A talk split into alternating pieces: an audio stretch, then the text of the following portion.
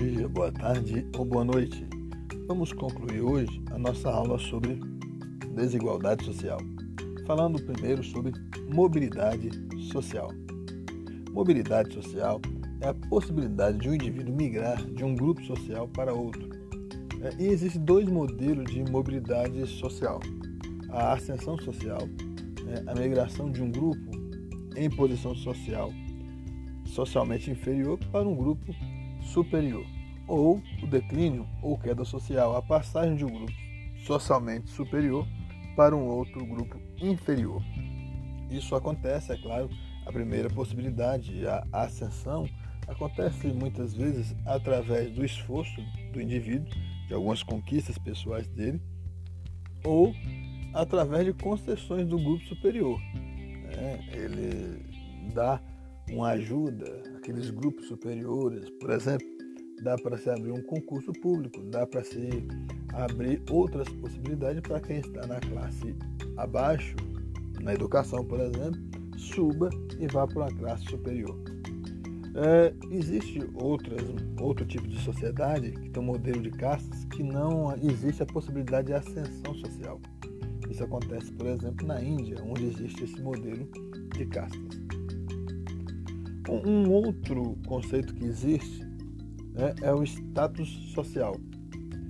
O status social é a construção é, da noção de prestígio a partir de características individuais.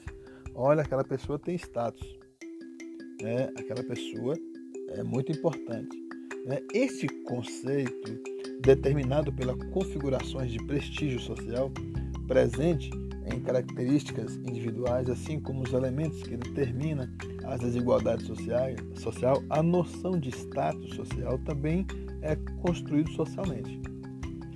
Quem tem um curso superior, né, muitas vezes tem um tipo de status. Um juiz tem um tipo de status. Um médico é quase que um nobre na nossa sociedade. Então, é, o status pode ser adquirido quando conquistados por ações individuais, né? Reconhecidas coletivamente, é como por exemplo a profissão, né, ou atribuído, mediante características individuais é, que não podem ser transformadas como é, a etnia.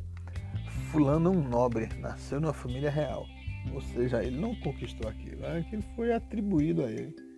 Né? E isso é muito interessante. É, alguns das principais, alguns dos principais elementos que determinam o status da sociedade brasileira são renda. Se ganha bem, se ganha pouco, olha, tem status. A etnia, né?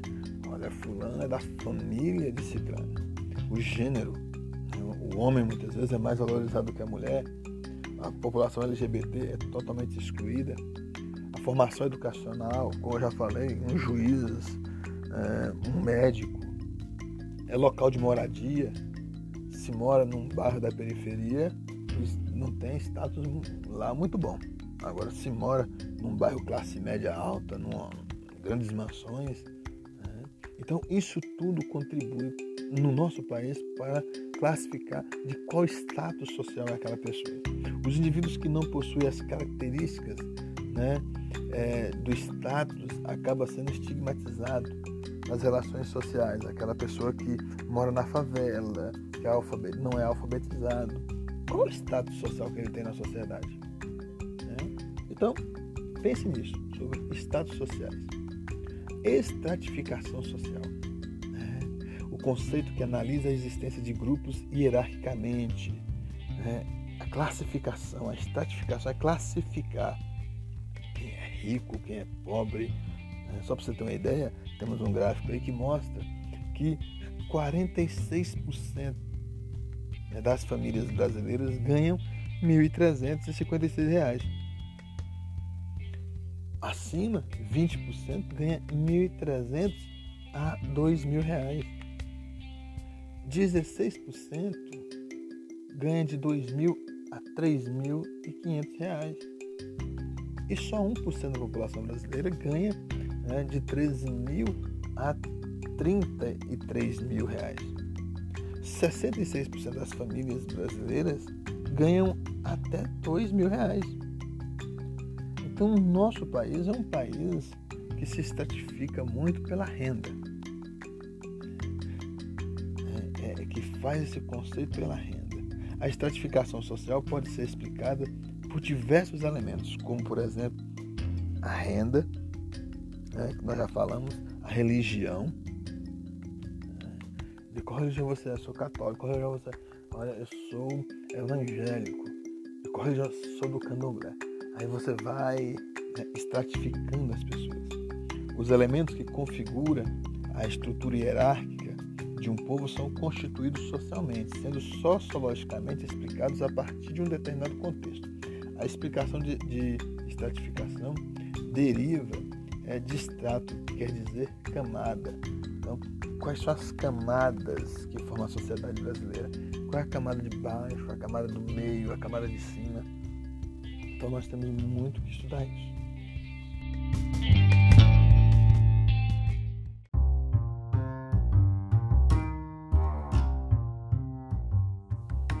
E as formas de medir a desigualdade social no mundo utiliza-se o Índice de Desenvolvimento Humano, IDH, que você já deve ter estudado lá em geografia, né? O IDH ele mede três dimensões: a vida, né?